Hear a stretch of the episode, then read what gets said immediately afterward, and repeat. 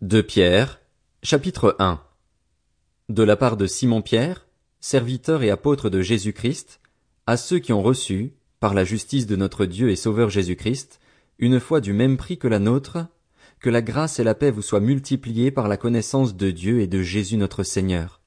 Sa divine puissance nous a donné tout ce qui est nécessaire à la vie et à la piété en nous faisant connaître celui qui nous a appelés par sa propre gloire et par sa force celle-ci nous assure les plus grandes et les plus précieuses promesses. Ainsi, grâce à elle, vous pouvez fuir la corruption qui existe dans le monde par la convoitise et devenir participant de la nature divine. Pour cette raison même, faites tous vos efforts afin d'ajouter à votre foi la qualité morale, à la qualité morale la connaissance, à la connaissance la maîtrise de soi, à la maîtrise de soi la persévérance, à la persévérance la piété, à la piété l'amitié fraternelle, à l'amitié fraternelle l'amour. En effet, si ces qualités sont en vous et se développent, elles ne vous laissent pas inactifs ni stériles pour la connaissance de notre Seigneur Jésus-Christ. Quant à celui qui ne possède pas ces qualités, il est aveuglé par sa myopie. Il oublie qu'il a été purifié de ses anciens péchés.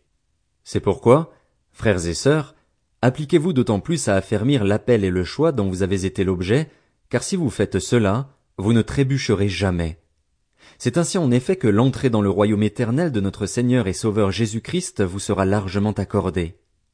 Voilà pourquoi je prendrai soin de toujours vous rappeler ces choses, bien que vous les connaissiez déjà et que vous soyez affermis dans la vérité présente. Oui, j'estime juste de vous tenir en éveil par mes rappels aussi longtemps que je suis dans cette tente, car je sais que je quitterai bientôt ce corps, comme notre Seigneur Jésus-Christ me l'a fait connaître mais je ferai en sorte qu'après mon départ vous puissiez en toute occasion vous souvenir de ces enseignements.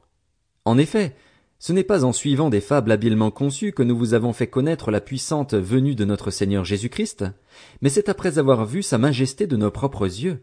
Oui, il a reçu de Dieu le Père honneur et gloire quand la gloire magnifique lui a fait entendre une voix qui disait Celui-ci est mon Fils bien-aimé, qui a toute mon approbation.